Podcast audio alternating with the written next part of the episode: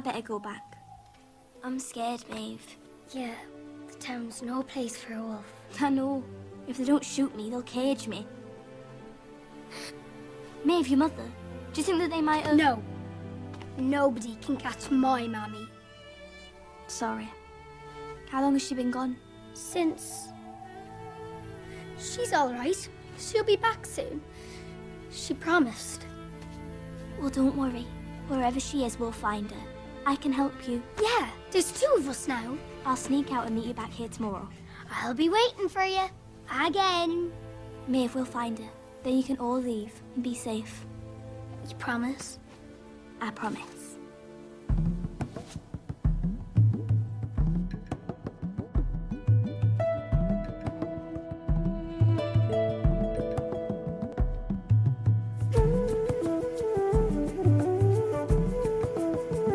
Bienvenidos sean a una nueva emisión de Plano Secuencia, su podcast favorito de cine. Estamos de regreso para seguir platicando de las películas que más nos han llamado la atención, gustado o intrigado en la cartelera mexicana, ya sea ya en estos tiempos pues hablamos tanto de cartelera en cine como de cartelera en streaming, renta y todo lo demás. Entonces seguimos con, con, con este proyecto y además no solo eso, seguimos también, como ya habíamos dicho en algunos de de los programas anteriores, con tocando algunas de las películas que estuvieron, eh, que participaron, ¿no? Como nominadas en la pasada entrega de los premios de la Academia, ¿no? En este 2021. Y es el caso de la que nos toca hoy, que además es de animación. Pero antes de continuar, eh, presentar al panel de esta emisión, nada más y nada menos, se encuentra con nosotros Anita Escárcega. ¿Cómo estás, Anita? Hola, muy bien muy contenta de hablar de esta película que además está bien bonita, bien padre. Perfecto. Y también se encuentra con nosotros un invitado especial, así es, es, otro invitado que no suele formar parte del panel regular y que no es la primera vez que se aparece en este programa. Ya se había aparecido por aquí hace, ya, ya tiene un tiempo, este, hace varios programas, ¿no? Este, para hablar con nosotros de, de Booksmart y de Teen Spirit y de su preciosa reseña de Hobson Show. Y es nada más nada menos que mi estimadísimo Alberto Molina. ¿Cómo estás, Alberto? Hola, Carlos, hola, Ana. Y la verdad es que sí, es cierto, tanto tiempo pasó para que pudiera volver acá. Y, y no me acordaba que había hablado de Hobson Show. Perdónenme de veras por haber hablado de esa cosa ese día, pero tenía que sacarlo de mi ronco pecho, ya me acordé, porque fue un trauma muy feo. Y fue una película que en verdad no le recomiendo a nadie, no, no se la decían a sus peores enemigos, en serio. Pero es un gustazo volver a este espacio y sobre todo porque vuelvo con las mismas personas que estuve la vez pasada, obviamente con nuestro host que es Carlos y con Ana, que también la vez pasada creo que estaba... Andrea. Andrea también, pero hoy, hoy ya no está, pero es un gusto estar acá y sobre todo porque pues vamos a hablar de una de mis favoritas nominadas al premio de la Academia Mejor Película Animada, que algunos creímos que, tu, tenía oportunidad de poder vencer a la que estaba ya literalmente casi cantada, que era la película de Pixar, que era Soul, pero pues al final no logró el premio, pero de todas maneras siempre he creído que películas, sobre todo de este corte, son bastante importantes para por lo menos hacerle ver al mundo que hay más cosas allá afuera que un Pixar, que un DreamWorks, y sobre todo en el caso de este tipo de animación, ¿no? Que de hecho, en las premiaciones siempre suele ser animaciones de este tipo como muy independientes. Hemos tenido por ahí eh, animaciones de este de que, que, ya vamos a hablar, porque según yo, estas sí me van a ayudar más al ratito. Recuerdo que también las dos producciones anteriores, una de ellas también estuvo nominada, y también pues este, animación japonesa, animación italiana, que la verdad creo que por ahí dan creo que incluso mejores resultados que la animación tradicional en 3D que ya estamos acostumbrados. Estoy totalmente de acuerdo, Alberto. Y justamente por eso yo quería invitarte a hablar de, de, esta película y a este programa, porque además yo sé que eres muy fan de la animación en general, ¿no? de, de los estudios de animación. Y pues bueno, ya para entrar en materia, nada más eh, repito mi nombre por si. Este, porque pues, es cortesía y protocolo, ¿no? Soy Carlos Ochoa, de nuevo, gracias por acompañarnos en esta emisión. Eh, y sí, la película que vamos a, comentar en esta ocasión es Wolf Walkers, eh, que aquí en, bueno, en los países de habla hispana lleva parte el subtítulo en Apple TV Plus de El espíritu del lobo. Esta animación dirigida por Tom Moore y Ross Stewart del estudio Cartoon Saloon. Eh, este estudio principalmente irlandés, ¿no? Que nos ha entregado dos películas previas muy bonitas, que son justamente The Secret of Kells del 2009 y Song of the Sea, la canción del mar del 2014, que creo, si mal no recuerdo, es a la que Alberto se refiere como la anterior de este estudio nominada a Mejor Película Animada en los premios de la Academia. Esta película cuenta además con eh, el trabajo eh, vocal de Honor Nipsey, Sean Bean, eh, Sean Bean, como siempre, metiéndose en historias de estilo medieval, Simon McBurney, Tommy Tiernan, John Kenny y la gran María Doyle Kennedy, que además de ser cantante de rock indie, que recomiendo mucho, este, ha salido en series como Orphan Black y The Tudors, y creo que ahorita sale en Outlander y tiene muchos proyectos extraños por ahí, pero siempre es un gusto escuchar su voz, además tiene una forma muy particular de hablar. Eh, y pues bueno, Alberto, cuéntanos rápidamente de qué trata una, breve sinopsis de, de Walkers y dinos, ¿qué es lo que más te gustó de, la película en general? Pues para poner en contexto sobre todo eh, como la parte, se diría como el tono de la película, como sí dejar claro a la, gente que esta forma parte de, de, la trilogía que acabas de mencionar que cuenta con Secret of Kells y Song of Sea, que son películas que toman leyendas irlandesas y las trasladan como un tipo de libro animado, si quieren verlo así, para poder contarlo no solamente pues a los niños, sino también a, la gente que ve la película, ¿no? Que, creo que lo importante de esto es, es el trasladar una leyenda tan regional, hacerla una película animada de carácter importante y sobre todo para contarle a alguien afuera o al mundo que hay más historias que contar, que conllevan sobre todo, eh, que es lo principal de sus historias, que es esta magia irlandesa, ¿no? Que, suele ser como llena de leyendas, que tiene bastantes como, yo creo que cargas eh, que tienen que ver con críticas sociales, pero a la vez también hablan de amistad, hablan de amor, hablan de cosas muy, muy, muy profundas que a lo mejor no lo hace ninguna otra película animada y que creo que eso es lo que hace a esta trilogía para mí bastante importante. Y bueno, eh, Secret of Kells y, Song of Seed cuentan estas leyendas y ahora en esta que es este, Wolf Walkers se nos cuenta en una época literalmente como decía esto hace rato que son leyendas eh, como, como medievales. Eh, es, un, es un, estamos en un reino nuevo donde una familia de, de, un padre y una hija llegan este, pues literalmente como formar parte de, de esta sociedad que está llena como de supersticiones, que no creen en la magia y que aparte de todo, hay un grupo de lobos que ha estado aterrorizando a esta comunidad, de la cual ellos consideran pues una fuerza maligna, ¿no? Entonces, a partir de aquí, eh, el padre de, nuestra pequeña eh, protagonista, que es Robin, tiene que hacerse cargo de, esta amenaza que tienen los, los este, pues todos los habitantes de, esta, de, este, de este reino, si se puede llamar así, y por alguna extraña razón, Robin se encontrará con un personaje muy particular que es una nueva amiga suya que tiene que ver con esta leyenda y que de hecho tiene un poder para transformarse y hablar con los lobos y que ahí sabremos más adelante que Mev, como se llama este personaje, tiene muchísimo que ver con todo lo que esconde esta leyenda que está aterrorizando a la gente. Oh.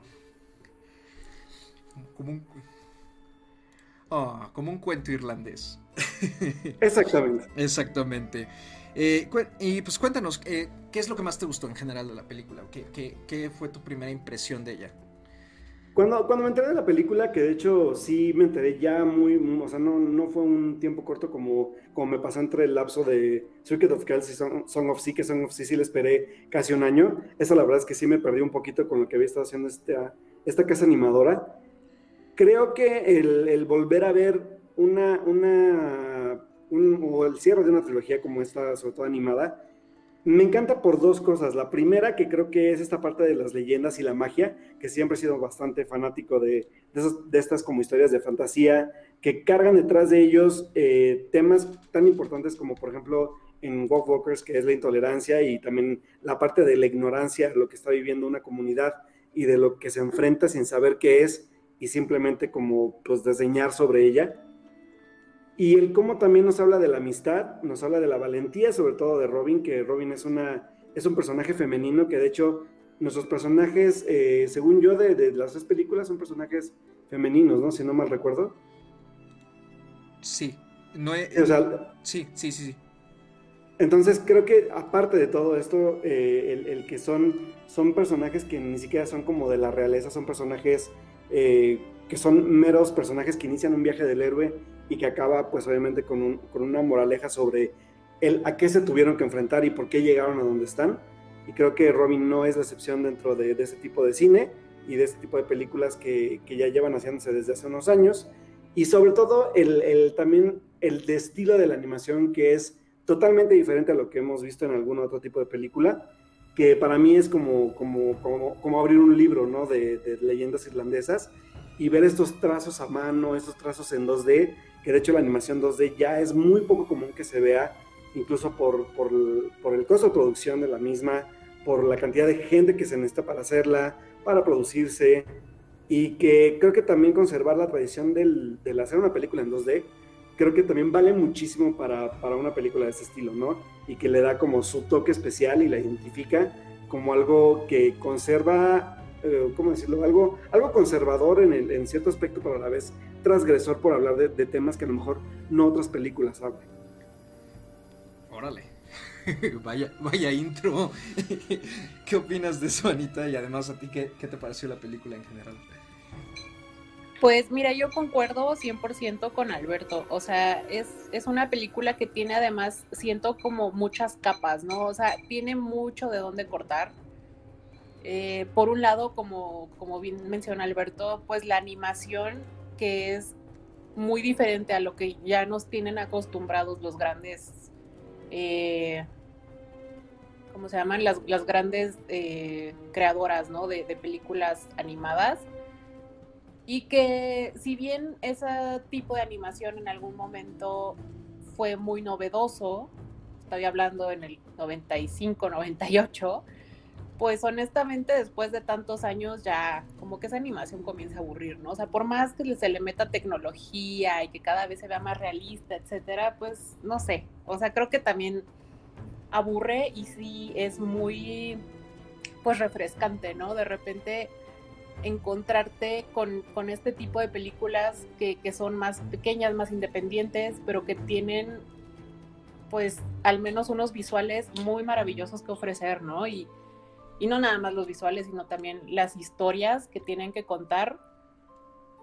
Eh, a mí me gustó muchísimo la película. Fíjate que yo como que cuando la estaba viendo, a mí la película me pareció que era una película más de animación para adultos, ¿sabes? O sea, más que...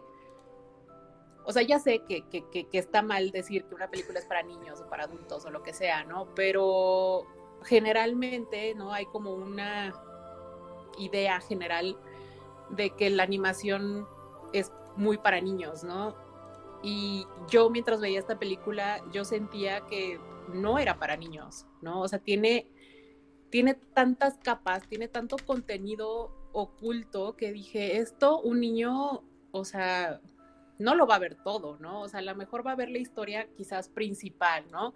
La niña y su mamá y los lobos y qué bonito, ¿no? Pero es una historia, creo yo, bastante más compleja que eso, ¿no? Y, y finalmente toda la, pues todo el folclore, ¿no? Irlandés medieval, que además, pues no es cualquier cosa, ¿no? O sea, estamos hablando de alta edad media, estamos hablando siglos 4 o 5 aproximadamente, y todo el, folclore, la, las leyendas, las historias, y no nada más eso, ¿no? Sino la, esto se lo mencioné a Carlos en su momento cuando vi la película, este, la, metáfora, ¿no? De, cómo fue la llegada del catolicismo a Irlanda y cómo es esta, eh, pues, esta comparación que hace incluso el, el, hombre este, ¿no? El que está este, tratando de convertir a este pueblo, de domar al lobo, ¿no? Domar al lobo significa la, la idea de poder domar lo salvaje, ¿no? Y, vaya, finalmente para, para, los misioneros católicos, finalmente cualquier eh, religión pagana, pues era, era eso, ¿no? Era, era lo salvaje. Entonces, es una película bien interesante. A mí me, me gustó muchísimo, es, la disfruté muchísimo. Y por más que la pienso, más me gusta y más cosillas le encuentro. No sé, ¿ustedes qué opinan? A mí lo de Oliver Cromwell me dio mucha risa. porque, siempre nos lo han vendido como un personaje, o al menos no, eh, cuando se estudia ¿no? en, la preparatoria, como un personaje, pues no heroico, pero pues sí como el que llevó la revolución inglesa, ¿no? Y la, este, este, contra, contra la corona y, la, guerra civil, ¿no? Y en cambio aquí es como el villano, ¿no? Y lo ponen bajo otra luz muchísimo más como oscurantista e ignorante y eso me dio mucha risa. Eh, me pareció muy disfrutable además, dar la vuelta a un personaje que tiene esa reputación fuera de, Reino Unido, ¿no? Obviamente para Reino Unido tiene, e Irlanda no tiene otras connotaciones. Eh, a mí también la película me gustó mucho, este, de hecho, si no, me, si no mal recuerdo, creo que también Alberto, creo que la vimos en el Festival de los Cabos. En noviembre. Yo me la perdí, yo me la perdí pero buenos samaritanos lograron ponerla en otros medios alternativos, por los cuales, y por los cuales la verdad creo que agradecí verla mejor así, sobre todo porque eh, si tengo un problema con el streaming, es que la calidad de la película se me cae a veces. Entonces, eh, poder verla por lo menos ya en una calidad decente, que sí fue un HD y que fue con un sonido de mezcla buena, pues, creo que este esta fue una oportunidad por lo menos para ver Wolf Walkers para algunos de nosotros que estábamos buscándola y que yo, yo, que yo que no la pude ver ya en el festival, que también, señores de los Cabos, muy bien por ustedes por haberla traído al festival, sobre todo en una etapa tan difícil de pandemia. Eh, creo que eh, sí, sí es, un, es una buena forma también de impulsar este tipo de películas de animación que no tienen o que no funcionarían en una carrera comercial como ahorita y sobre todo en tiempos tan complicados como es la pandemia, ¿no? O sea, creo que estrenar un Golf Walkers en cines ahorita sí sería difícil. Sí, de hecho creo que Song of Sea llegó solamente a Cineteca cuando, cuando estrenó acá. Creo que no llegó a corrida comercial tal cual. Entonces, eh, creo que primero sí hablar también de, del romper este estigma de, de, lo que decía muy bien Ana hace rato, de la parte de también de dejar ver a la animación como un como un mero producto para, para, públicos infantiles, sino entender que la animación es simplemente una técnica para seguir contando historias. Tenemos un montón de, de películas animadas diferentes que son, no, no quiero también encasillar en el, en el adulto, sino más bien en el entender que la animación también sirve para contar historias diferentes, empezando desde Richard Linklater, que, que lo hace con su con esa película de The Waking Life, por ejemplo, este, tenemos por ahí Maxi, ¿cómo se llama esta? De, de, de producción plastilina. Estuvo nominada al Oscar también. Ay, este. Eh, mm, que era de dos personas grandes que vivían juntas. Sí, sí, sí. Eh, Ana y Max. No. Esa mera. Sí, ¿no? O sea, películas que, que no necesariamente son películas entre comillas para niños. Incluso creo que, por ejemplo, hasta Chihiro, que fue la que ganó el Oscar en su tiempo, no creo que también sea una película más bien, voy a corregir lo que voy a decir. Más bien, Chihiro creo que es una película que reta muchísimo más a las audiencias infantiles que el ver los, este, los estereotipos de siempre con las compañías de siempre. Entonces creo que más bien sí me yo sobre todo y, esperemos que quien nos escuche también, quitarnos este estigma de, de ay, es que cine para niños y, y, cine para adultos. Más bien creo que las narrativas son diferentes y el estar tan acostumbrados y tan expuestos a este tipo de cine también a veces nos hacen un poquito de daño y cuando vemos películas de este tipo o de este calibre también son como retadoras, ¿no? O sea, no por esto quiere decir que sean también diferentes, independientes, entre comillas, o, de adultos, ¿no? Por ejemplo, y creo que Ghibli es un buen ejemplo. Este, por ejemplo, también creo que en su momento Laika también lo fue. Creo que Laika ahorita está un poco perdida y la última película que hizo, la verdad, creo que no fue tan sonada pero que también creo que sí tuvo su nominación al Oscar. Y ganó, de hecho, ¿no? Creo que sí ganó. No me acuerdo. Es que... Según, según yo, la del, la del, este, la del pie grande sí ganó. Bueno, no me acuerdo, pero el chiste es que a lo que iba, es que sí hay, hay, hay, hay productos diferentes, hay productos de historias animadas diferentes y que creo que vale muchísimo la pena también acercarse a ellas y que también haya una exposición un poquito más grande que, que yo sé que pues al final eh, las grandes casas productoras o distribuidoras como, como lo es Disney, como lo es DreamWorks, que ahorita que era de Fox, ahora quién sabe qué le va a deparar, este, pues tienen obviamente más poder monetario, sobre todo para las copias y la distribución. Pero si ustedes llegan a ver algo que, que, a lo mejor digan, ah, pues ni siquiera sé de qué trata, por lo menos sí se atrevan un poquito a ver, sobre todo si llega en algún momento este, algo nuevo de este estudio, retrasa un poquito a verlo y la verdad es que creo que lo van a disfrutar bastante y van a tener contextos diferentes, ¿no? Por ejemplo, esto que comentaba Ana de, de, la parte de, de, la evangelización dentro de Irlanda de, del cristianismo y de tomar estos temas de forma, porque la verdad es que ni siquiera son históricamente pesados, pero sí son un poco más lúgubres o un poco más oscuros. Y que me gusta mucho porque así como, como, como, como mencionaba un poquito Ana de, de, esta lucha por conservar también las tradiciones en, territorios irlandeses como lo hacen en la película, también creo que eso va muy de la mano con lo que hace este estudio para poder conservar la animación tradicional y a la vez conservar creo que la parte de la cultura irlandesa para mostrársela al, al mundo, ¿no? Creo que eso es muy importante porque justamente es algo que, que separa este estudio de todos los demás, ¿no? Incluso de los que también siguen haciendo este tipo de animación, que ya no son muchos. Y nada más para complementar el dato, este, Laika es quien produjo Kubo and the Two Strings y Missing Link, que ambas tuvieron varias nominaciones a muchos premios de animación. Este, y, y, pues Missing Link es lo último que le vimos a, a Laika, aunque aquí en México sí llegó, pero creo que casi no tuvo difusión no, sí, sí, sí tuvo buena corrida, ¿eh? porque de hecho sí la alcancé a ver en cine. Y sí, según yo sí tuvo buena corrida, nada más que creo que sí la película fue una película, a comparación de los otros proyectos de Laika, sí fue una película bastante... Menor. Menor. O promedio, más bien promedio, fíjate, no, ni siquiera diría menor, es promedio Y pues en el caso de Wolf Walkers, creo que, eh, o sea, a mí algo que me, aparte de todo lo temático ¿no? que, que, mencionó Ana, por ejemplo, a mí me gusta mucho la animación en general. Creo que eh, sí se siente refrescante y tiene una propuesta distinta a lo que solemos ver, ¿no? E incluso a lo que ya se ha visto, por ejemplo, lo que hacía Disney. Eh, con, eh, sobre todo por cómo nos va contando la historia a través como de viñetas, ¿no? Y cómo va jugando con, con el storytelling, justamente con, la narrativa para irnos contando por imágenes y a veces no tanto por diálogo todo, ¿no? Cómo, cómo es la rutina del pueblo, cómo es lo que Robin tiene que hacer, por ejemplo, cuando la mandan a que forme parte de... Es, más bien a este como entrenamiento, ¿no? Para niñas, porque es lo que las niñas tienen que hacer, ¿no? Aprender a ser como eh, señoras de casa.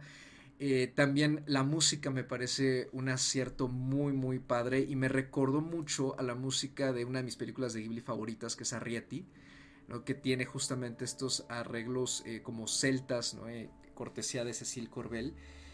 Acá Wolf Walkers creo que también tiene parte de su mística es eso, ¿no? que logra crear una atmósfera muy bonita no solo por los temas de la historia, sino también porque todo lo que la rodea ¿no? se siente de cierta forma como muy idiosincrático. Y creo que eso es un acierto padrísimo. Y de cierto modo, estoy de acuerdo con lo que dice Alberto respecto a que es eh, quizá es bueno ¿no? Que, que, esté en este momento en una plataforma, ¿no? porque está muchísimo más accesible, pero al mismo tiempo creo que le habría servido más estar en una plataforma como Netflix que como Apple TV Plus. Eh, y sin embargo, eh, aún así, pues creo que para este tipo de películas igual y es justamente el estar en una plataforma lo que más le conviene, ¿no? En el caso del Festival de los Cabos, creo que también fue muy bonito que la trajeran porque no, no se suele traer este tipo de, películas animadas así como en, los festivales, no siempre suele ponerse más atención a, pues digamos a las películas live action ¿no? y al drama ¿no? y a producciones internacionales este, de ciertos eh, directores y acá World Walkers creo que eh, pues fue, toda una sorpresa y además eh, casi nadie la tenía, como dice Alberto, ¿no? la tenía ubicada empezó a correrse la voz por ahí de que eh, entre los críticos que ya la habían visto en, en, otros países, ¿no? en Estados Unidos por ejemplo, que empezó a circular, ¿no? que, que, estaba en el Festival de los Cabos y empezaron a recomendarla mucho. Así es como yo llegué a ella, por ejemplo. Y la verdad es que no me arrepiento, fue una de mis películas favoritas del año pasado. Y quiero además recalcar y, a partir de ahí preguntarles a ustedes, creo que quizá el aspecto más bonito de toda la película es la relación que forja Robin con Meth. Y me parece una de las eh, representaciones de amistad pura más genuinas y mejor trabajadas en una película de animación que he visto en años recientes en general. Siento que es como muy natural y tiene mucho que, se nota mucho la intención de simplemente querer contar una historia y al mismo tiempo eh, pues presentar la amistad como lo que es, ¿no? Y como en esta amistad además siempre hay eh, un apoyo en la otra persona y no tanto como suelen estarlo haciendo otras películas recientes de animación en que los personajes se sienten que están un poquito, no forzados, pero como que todo tiene un porqué y tiene que estar ahí, ¿no? Y por eso son amigos y es como para presentar incluso un discurso social. Aquí también hay un discurso social, pero creo que está mucho mejor disfrazado. ¿Qué es lo que más les gustó a, cada uno de ustedes de, la película y qué piensan de, la relación entre los personajes? Ana. Fíjate que eso también era un punto que yo quería mencionar.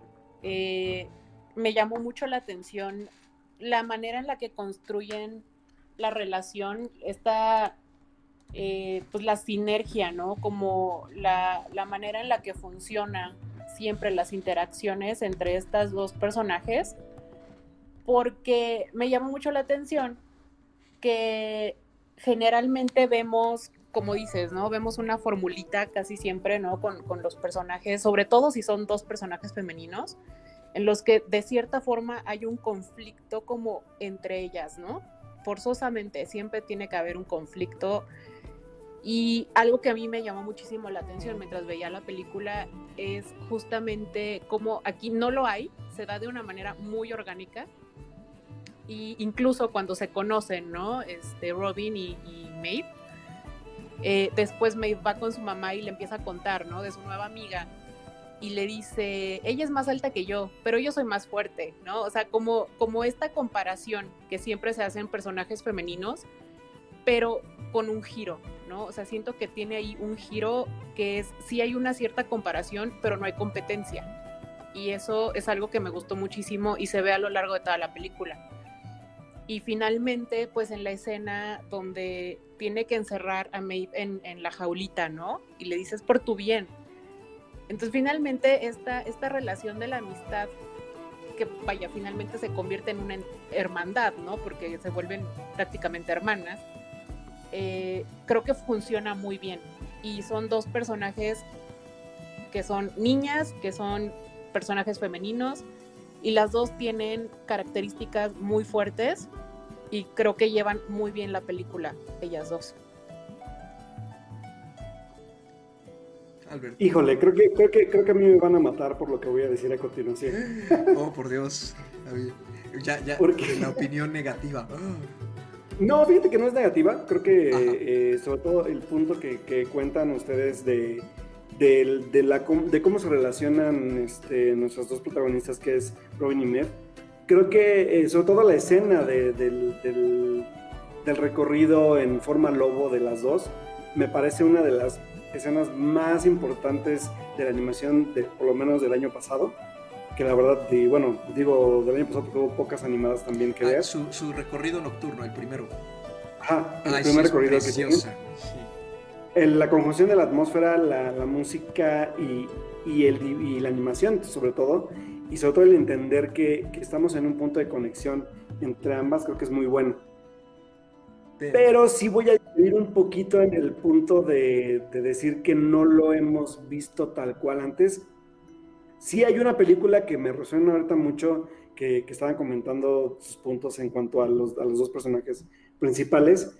Y, y, sí, a lo mejor es, es un poco, no es tan polarmente opuesto, pero sí los veo muy parecidos de la relación que tiene el personaje de Arlo en Buen dinosaurio con el personaje del niño perdido. Por dos razones. Porque son personajes que no, no entienden sus entornos cada uno y, lo, a entender juntos. Uno de ellos más, eh, este, obviamente un poco más, eh, por no sonar feo, pero ambos son como personajes un poco más dentro del, del área salvaje o de, del, no tener también como, como un conocimiento de la sociedad o de la estructura social que hay, sobre todo, por ejemplo, Mef y el, y niñito que, no me acuerdo cómo se llama, que le pone el, dinosaurio al niño, pero son personajes muy parecidos, de hecho, porque es el entendimiento de, este entorno del cual ellos desconocen y que lo conocen a través de los ojos de, de, alguien que está un poco más socialmente como educado, podría decirse, pero al final es una relación de, reflejos entre ambos, ¿saben? Creo que, creo que es lo que más eh, puedo encontrar de similitud entre ambos, que sí cada uno se trabaja de formas diferentes, más divertidas unas que otras, más profundas unas que otras, que también sigo, sigo creyendo que, que Un buen dinosaurio es una película bastante, o más bien poco valorada, pero que creo que eh, entre mi comparación de ambos, creo que sí puedo encontrar el punto medio de, de una amistad muy diferente a la que solemos ver siempre. Entonces, eh, sobre todo el personaje de, de, de Mev, que, que, es un personaje que conserva las tradiciones dentro de la película, que eso es para mí de lo más relevante, sobre todo porque el, el final, que no sé para hablar con spoilers, pero... Sí, sí, sí. Aquí es para hablar con spoilers. La escena cumbre, la escena, la escena del, clímax de la película, cuando logramos ver este esfuerzo de los lobos y de Meg por poder rescatar a su madre dentro de, de este árbol que se encuentra protegida, creo que eh, es una escena, creo que bastante poderosa que no muchos podemos lograr entender, sobre todo por esta, esta magia tradicional irlandesa que representa también creo que muchas creencias allá y también estos secretos de lo que guarda el bosque, ¿no? Creo que, por ejemplo, cuando, cuando van avanzando también este, mm, este hombre horrible del, pueblo y los cazadores hacia el bosque, esto también, este, esta, esta falta de respeto a las tradiciones y al, entorno, creo que también me parece muy, muy idóneo poder hablar de ello y que, que da una buena moraleja también de, de cómo conservar lo que es nuestro y cómo conservar los entornos que nos rodean y las tradiciones y todo lo que conlleva. Creo que también se me hace muy emotivo, ¿sabes? Me recuerda un poquito también a, a, esta muchedumbre enardecida de la Bella y la Bestia que arrasan lo que se supone, sin importar qué, solamente porque creen que sus ideales son los correctos. Entonces, creo que pasa algo muy similar acá, pero también creo que la relación de, de, Robin y su padre creo que también es muy importante dentro de la película. Sobre todo porque estamos en polos totalmente opuestos. Mientras Robin tiene un padre al, al, al, cual respetar y cuidar y aprenderle, porque no tiene una mamá, al contrario de Mev, que tiene una madre, pero no sabe de, de esta parte de, de, tener un padre, por ejemplo, ¿no? Y también, eh, para mí, representa también la madre de, de, de, Mev como la líder de esta manada y, de, y, la, y la que conserva estos bosques. Creo que son eh, extrapolaciones muy bonitas y que nos hablan también de, cómo cada uno de ellos aprende, y sobre todo, por ejemplo, el padre de, de Robin, ¿no? Que, que, esa escena tan fuerte que me, que sí, la neta, sí, sí, me, como que me hizo nudo en la garganta, de la escena donde ya, ya las tienen atrapados para poder matarlos en frente de todo el público, y que le dice el papá, ¿no? O sea, ¿por qué haces esto? ¿Por qué me estás haciendo esto a mí? Yo no te eduqué así, le dice él, ¿no? Le dices que tú nunca me crees, nunca me haces caso.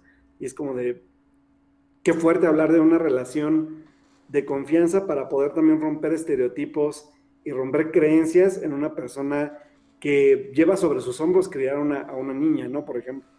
Y el que también la niña pues tenga que romper las creencias, los estereotipos que tiene su padre arraigados y sobre todo porque tiene que literalmente poner una cara ante una sociedad que, que pues él busca por lo menos pertenecer para cuidar de su hija. Fíjate que eso es súper importante, ¿no? Y creo que tiene que ver con lo que decía Ana, de que la película tiene muchísimas capas. Por, por, un lado tenemos todo esto de la educación, ¿no? De un, padre, de un padre soltero con una niña pequeña en una época muy eh, plagada de, obviamente, este, ideas muy conservadoras.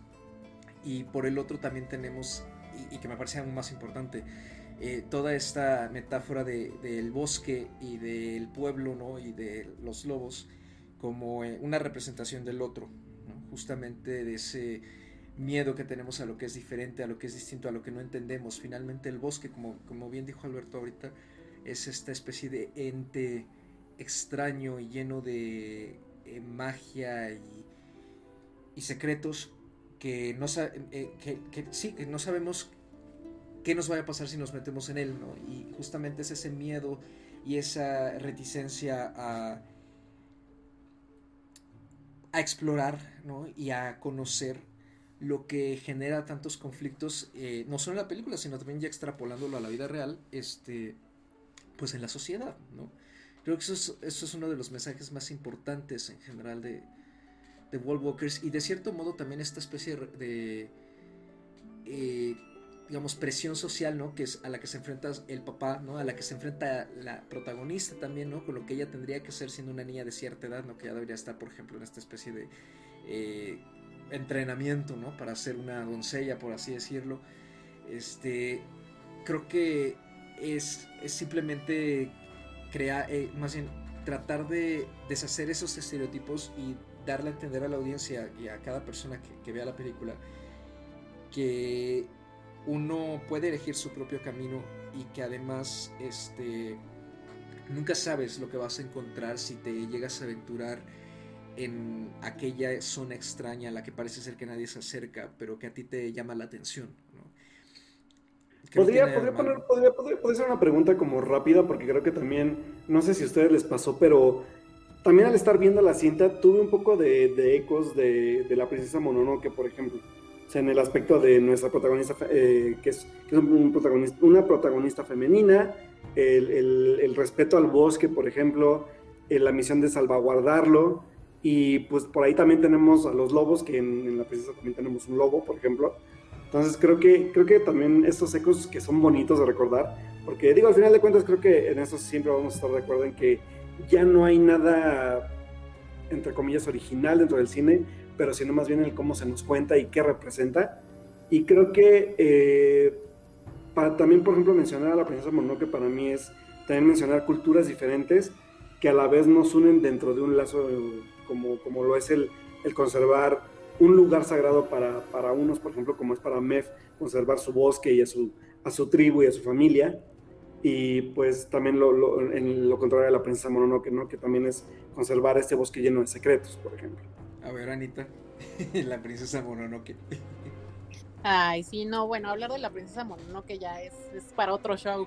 Pero sí, definitivamente creo que ahí, ahí, ahí podemos como incluso ver, ¿no? La, la cultura que hay en común, ¿no? En esta cultura ancestral, esta cultura de, conservar, eh, pues si quieres el lado salvaje, pero creo que más que un lado salvaje es conservar lo que nos une a la, a la naturaleza, ¿no? Y eso está, está muy padre y sí tienen, tienen mucho en común esas dos películas. Y digo, eh, o sea, creo que en general ¿no? la película parece que nos, gustó bastante a los tres. Ya llevándola hacia otro terreno. Eh, no tanto por criticar ¿no? que en los Oscar haya ganado Soul, porque pues ya se veía cantando, pero vamos, eh,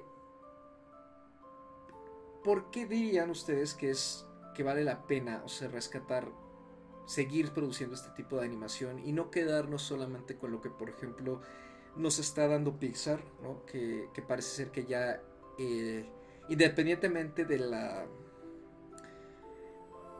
de la, de la variedad de historias que nos han estado dando los 20, estos 20 años que, llevan ya este casi, no, sí, más de 20 años que llevan haciendo películas. Este, o sea, eh, pareciera ser que Pixar simplemente busca nada más, como, como bien dijo Ana, ¿no? mejorar la animación, o sea, que cada vez se ve más real pero como que ya no juega tanto con su animación. Es, simplemente como que su innovación está en que eh, si en Coco, por ejemplo, las flores de Cempasúchil se veían muy reales, que las flores que salgan ahora en Luca, por ejemplo, se vean aún más reales que las que se veían en Coco, ¿no? Hace cuatro años. Entonces, y en cambio, Walkers creo que sí logra hacer cosas con su animación en, en segunda dimensión que tampoco es que sean totalmente novedosas, pero que vamos, se agradece, ¿no? Por ejemplo, la, escena que, resaltaba Alberto, ¿no? De el paseo nocturno entre Meth y Robin, ¿no? Que juega mucho con las perspectivas y los colores y las texturas dentro de la misma animación para hacernos ver cuando Robin está viendo todo desde sus ojos, cómo se ve todo desde afuera, cómo las vemos a ellas, cómo ve Meth también a Robin y cómo se siente estar dentro de, más bien, eh, sí, estar en este estado de cuerpo de lobo, ¿no? De, hecho, quería, hacer un, paréntesis en eso porque tuve un flashback muy, muy bonito cuando, cuando la estaba viendo con aquellos que juegan mucho videojuegos. cuando jugué Twilight Princess de, de Legend of Zelda, Claro. que literalmente el personaje de Link hace esa transición de, de humano a lobo, creo que fue como de una- un detalle muy bonito porque también a lo mejor no lo conocía, pero por ejemplo conoces que también cierto tipo de productos que también consumes vienen de leyendas o de, tradiciones de otros lugares, ¿no? Y creo que reafirmarlas y verlas representadas en películas como esta es aún más bonito. Sí, claro. Por supuesto. eh, a mí también me recordó un poquito eso. No tanto, porque la verdad es que no jugué el Twilight Princess mucho tiempo. Pero es que sí, o sea, justamente tiene que ver con esta como... eh, no, quiero llamar la atracción, pero digamos como que hay un eh, uno cuando ve este tipo de historias que juegan mucho con la mística, ¿no? Y con, con el folclore, como que sientes una conexión especial porque finalmente creo que son eh, todo este tipo de leyendas eh, las traemos cargando todos, independientemente de nuestras culturas, que siempre están muy apegadas a la naturaleza y como que de cierta manera nos acercan mucho a la condición, al, sí, al, al origen de la condición humana, ¿no? que, es que también somos, digamos, animales y somos parte de este mundo y estamos conectados eh, con él en general, ¿no? Entonces, no sé, o sea, eh, ¿por, por qué vale la pena, ¿no? Consumir también este tipo de animación que... Y no, no simplemente, más bien, es que no quiere decir que nos despeguemos de, por ejemplo, Pixar, ¿no? Que es lo más popular ahorita, pero como que sí voltear un poquito acá a estos otros estudios, ¿no? Que han estado haciendo otras cosas en general y que es una lástima que, por ejemplo, la críticas, eh, la, la academia, por ejemplo, se haya pues, decantado por darle un premio a lo de siempre. ¿Tú qué piensas, Ana? Pues, mira, yo tengo ahí, o sea, creo que, viéndolo desde una perspectiva de lo artístico, ¿no? De lo que es el craft, ¿no? De la, de la animación, a mí me parece muy valioso cuando vemos este tipo de animaciones, porque me pasa lo mismo, por ejemplo, con la pintura.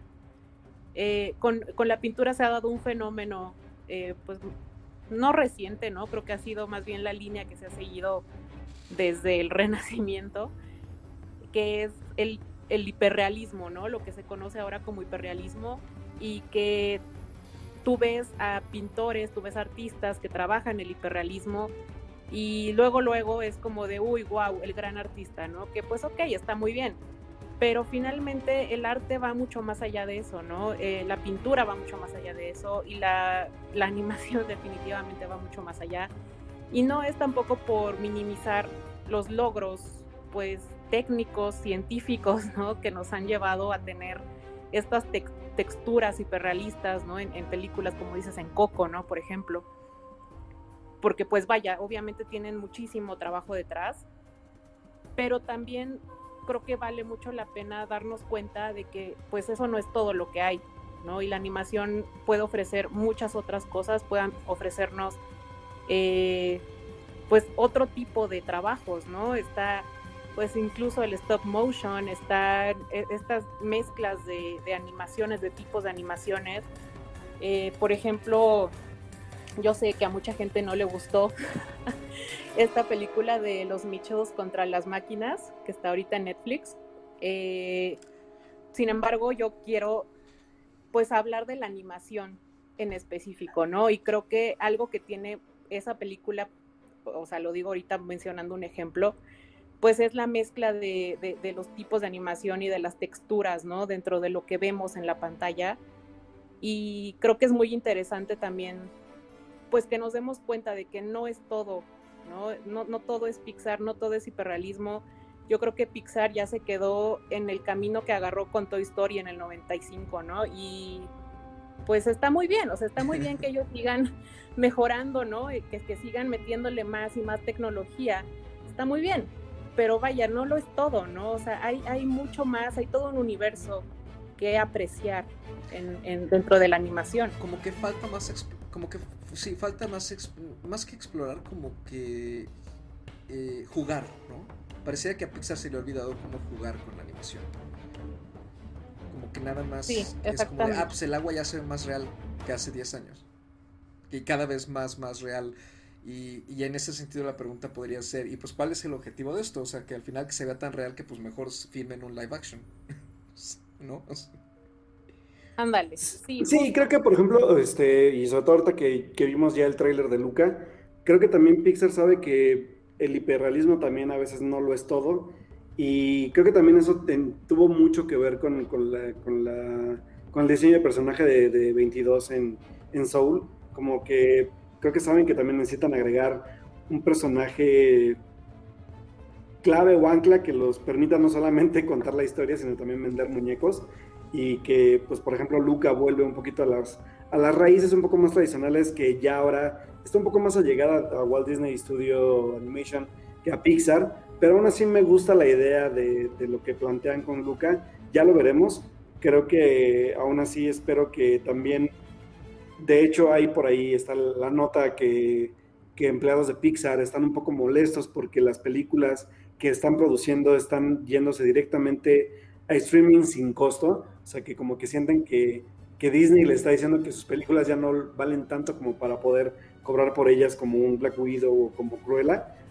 Y creo que también eso va a marcar un, un parteaguas en, en, lo que está haciendo eh, Pixar un poquito, sobre todo porque también obviamente el yugo de Disney ya está más que ahorcado por, por ellos hacia Pixar y que también creo que afectó un poquito a, cómo contaban las historias sobre qué quiere Disney también vender, eh, no solamente como como historia, sino también con, como productos del merchandising de todo lo que van a lanzar.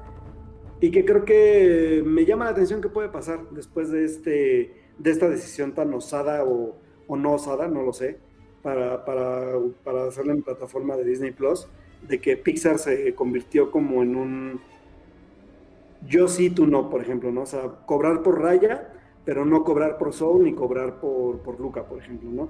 Entonces creo que se viene el segundo round de Pixar contra Disney.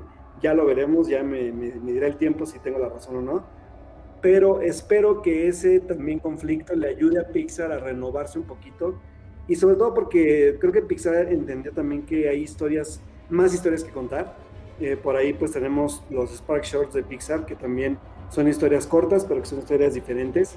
Eh, obviamente tengo que apelar al, al corto de Out, que es el primer corto creo que en la historia de todo Disney, en el que se toca el tema del tema LGBT y que creo que lo hacen bastante bien. Es un corto sencillo, es un corto que nada más apela al contar una historia eh, romántica y un poco también que apele a la, a la parte de la conciencia sobre el tema, pero que es un, para mí es un buen paso para poder empezar a generar también historias animadas con otro tipo de personajes y otro tipo de, de narrativas, ¿no? Y como, como han dicho, ¿no? Que, que finalmente el cine de animación, eh, pues vamos, tiene, es muy flexible y tiene, muchísimas posibilidades de ser explotado para contar un mil historias, ¿no? Que, se le quite un poquito esa etiqueta de que pues, la animación es nada más para distraer a tus niños un rato, ¿no? En dos horas, lo que tú estás leyendo un libro o, tomándote una siesta o, o, te cabeceas en el cine este, yo estoy de acuerdo. Creo que eh, va a ser interesante si Pixar se despega un poquito de Disney y como que a ver, si con eso también se quita un poco de esta secuelitis que le ha dado durante los últimos 10 años, que creo que ha sido la razón de su tropiezo. Eh, y también, eh, pues, regresa un poquito, ¿no? A, a, inspirarse con este trabajo de justo de los Pixar Shorts que dices, este, todos estos cortos que, que están dando como pasos hacia atrás, pero que realmente son como pasos hacia el frente, ¿no? Pasos hacia atrás en términos de la animación, ¿no? Que utilizan animación mucho más sencilla, eh, la mayoría de ella en 2D, eh, pero que finalmente creo que terminan siendo hasta un poquito más entrañables que cosas que nos ha dado Pixar con películas como por ejemplo Monsters University o Buscando a Dory, que son de las secuelas como que menos han, la gente como que pues la disfrutaron en su momento, pero como que hasta ahí, ¿no? Ya no, no se convirtió en, por ejemplo, algo como Toy Story o, o este, Los Increíbles o Uop, ¿no? Entonces, creo que eso, eso podría Yo creo que, por ejemplo, hasta Toy, hasta Toy, Story 4, ¿no? O sea, Toy Story 4 también es como la película en perfección de animación, como lo mencionaban hace rato, pero en historia se volvió lo más genérica posible, por ejemplo. Sí, en efecto. Bueno, a mí, yo Toy Story y yo no nos llevamos mucho en general, entonces cualquier cosa en contra de Toy Story yo siempre voy a decir que sí. aunque, No, bueno. aunque ya, ya siento por acá ojos de, de varias personas que sé que les gusta mucho Toy Story, este, echándome, mal mirándome. No, no, no tengo nada, o sea, no tengo nada en contra de Toy Story, pero en general no, solo me gusta la 3. Este, y pues bueno, yo creo que con eso ya podríamos concluir, ¿no? Esta charla, salvo que alguien más tenga algo que decir eh, en general respecto al tema o respecto a World Walkers también, ¿no? O sea, no nos olvidemos que ese es, ese es el núcleo de, de este episodio. Este, el soundtrack, por cierto, eh, tiene la participación de esta cantante indie que se llama, creo que Aurora. que también ha, ha sonado bastante. La canción, este. Eh, Running with the Wolves, creo que así se llama. Eh, Ujú. Sí, Running with the Wolves es de esta cantante. Que es la, es la que acompaña la escena. que es la que acompaña la escena climática. También Maria Doyle Kennedy hace un- eh, da un poquito de. presta su voz para un par de canciones por ahí. Entonces, de verdad, sí, les recomiendo mucho el soundtrack. Yo ya lo he escuchado y me gusta mucho. Me, me- me- me recordó muchísimo el soundtrack al- a la banda sonora de. ¿Cómo se llama película? De Warner, que era también como medieval, sobre el rey Arturo. Ay, justo la ¿Quest acabo de for comprar. Camelot? Ajá, creo que sí es esa. Ay, de hecho, la, la acabo de comprar hace como. cuatro meses porque me la encontré en un combo que venía esa y los gatos no bailan y que fui el más feliz del mundo porque fue como de que incluso esas películas, por ejemplo, esas películas animadas que a lo mejor nadie casi recuerda y que son unas joyas para tener en la casa. No, algo que es muy curioso es que esa película de West for Camelot, como dato cultural, es que tiene una de las. Es la, la película en la que salió una de las canciones de Celine Dion. eh, volvieron a nominar a Celine Dion al Oscar por, por The Prayer, que salió esa película el año después de Titanic. Y nadie recuerda la película, pero la canción es una de las más populares de Celine Dion porque hizo Sí. aparte una versión con Andrea Bocelli, ¿no? Que es la más la versión más popular. Este, que a mí no me gusta esa canción, no sé por qué. Me gusta la versión del- de, de- de la película. ¿no? Y es, es bonita. Es- esta es una versión, una canción hasta esto bastante bonita y bastante corta. Eh, pues bueno, este, ya nada más para cerrar entonces. eh, estrellitas para la gente que se sigue guiando por las estrellitas. ¿Cuántas a World Walkers, Alberto? Cinco. Yay, Ana. Yo también le puse cinco estrellas. Ay, Excelente servicio. Muy bien, hasta propina y todo. Va, perfecto, cinco estrellas. Eh, si les interesa ver alguna otra película de Cartoon eh, Saloon, eh, hay una disponible en Netflix que no la mencioné al inicio del programa, que es The Breadwinner. Del Breadwinner, ajá. Esa vale mucho la pena también verla. Es sobre una niña en, en Afganistán, si no mal recuerdo, que se disfraza de niño para vender pan porque a su papá lo arrestan. Este, los. Es que no, no, no me acuerdo si es. No, no es Al Qaeda, los talibanes. Lo, lo- lo arrestan los talibanes que están tomando el control de la ciudad. Es muy interesante propuesta, muy bonita también, una animación muy similar. Entonces, si, si, Sí. quiere, si, no, si no han visto World Walkers o ya la vieron y quieren ver más del estudio, pueden encontrar esa en Netflix. Y, y Secret of Kells y Son of Sin en ningún lado, ¿va? No, es que Son of, Son of y Secret of Kells creo que están muy olvidadas en general y solamente buscándolas en línea las encuentras en los lugares alternativos, por así decirlo. Porque la Sí, verdad porque- no, no están en Porque ninguna creo que plataforma. Son of Sea, según yo, sí llegó a Cineteca en su momento. Creo que sí. Secret of, Secret of Kells no me acuerdo. Tú, Ana, tú te acuerdas. No, la verdad yo tampoco me acuerdo. De hecho, o sea, tengo que admitir que yo ni siquiera sabía de la existencia de estas dos películas hasta que vi la película de Wolf Walkers y me puse como a leer un poquito al respecto y ya vi que era parte como de esta trilogía temática, ¿no? Entonces las busqué justamente en, en plataformas eh, pues de streaming y no, no la encontré. Sí, no, Secret of Kells no está en ningún lado. Y Song of Sea la pueden rentar en iTunes México y está también para rentar en Claro Video. Entonces, Ah, mira. usuarios de Claro Video. Qué random.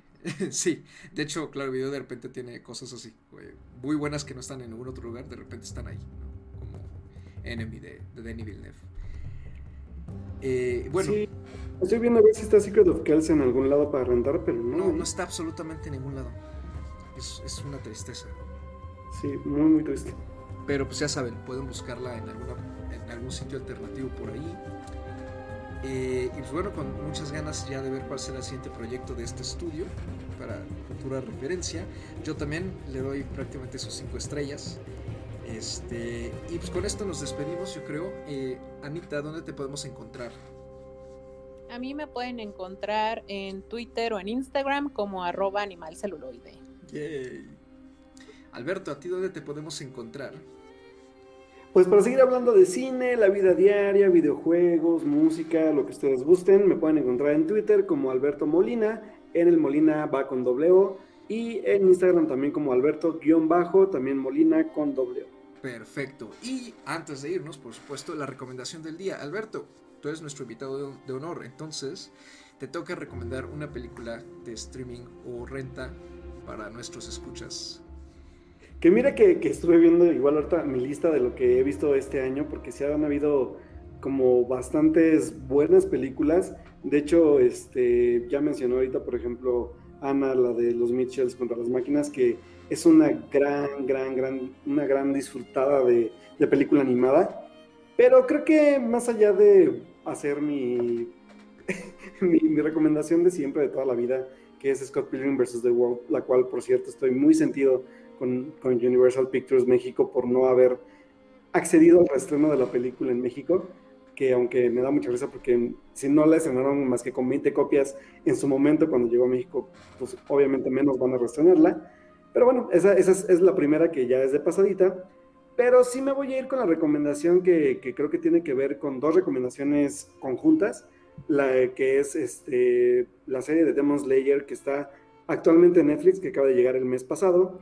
Y pues eh, con mucha razón porque la película estrenó ya hace dos semanas su eh, película Puente, que de hecho no es, una, no es un OVA o no es una película ajena a la serie, sino más bien es una continuación directa a la serie de televisión que va a llegar con la segunda temporada eh, a final de año, si no mal recuerdo, y que, pues como siempre con Ichiwa, siempre les estoy agradecido por traer lo mejor del cine de animación japonesa a México con doblaje y en idioma original y que de hecho ahorita en su ya tercera semana en salas de cine actualmente, Demon Slayer se va a proyectar ahora no solamente con doblaje, sino también en formatos 4D y en formato IMAX, que de hecho la película este, pues en Japón en su tiempo se presentó también obviamente en